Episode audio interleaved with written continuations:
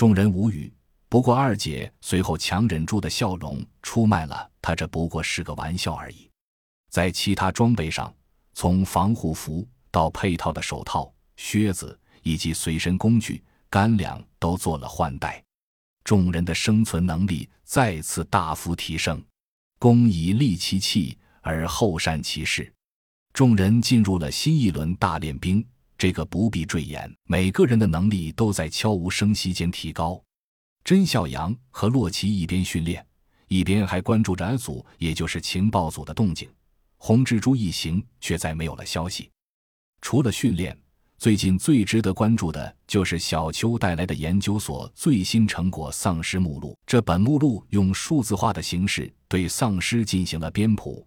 有助于队员们更为直观地理解和掌握不同丧尸的特点，堪称末世宝典。又过了半个月，小七伤愈归队，开始给众人进行强化爆破训练。在这方面进步最快的，居然是洛奇。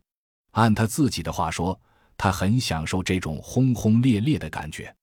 其实，据真孝养的理解，这是一个耿直多年的直男终于理解了技术含量的魅力。强化训练一直进行到元旦，一切都风平浪静。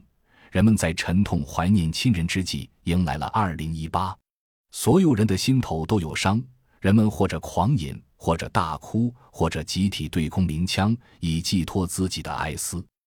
小糖豆四岁半了，已经渐渐明白，妈妈似乎永远回不来了，眼泪汪汪地问真笑阳：“妈妈不爱我了吗？她为什么不来看小糖豆？”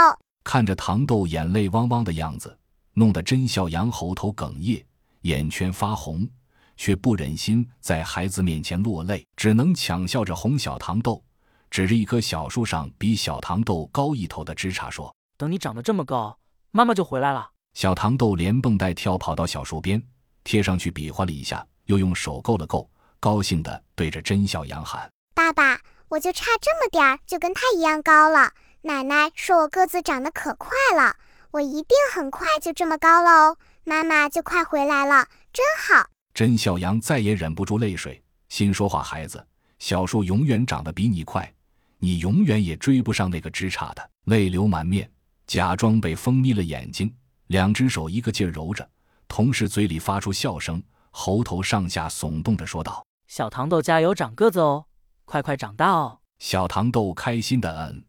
卫生，正好小胖墩来找他玩，两个孩子就手拉手去看河里的鱼了。甄妈妈叹着气跟着去了，刘丽丽跟在她身后默默垂泪，却没人发现。不远处的小楼上，二姐静静地看着听着这一切，同样想起了自己的孩子，以泪洗面。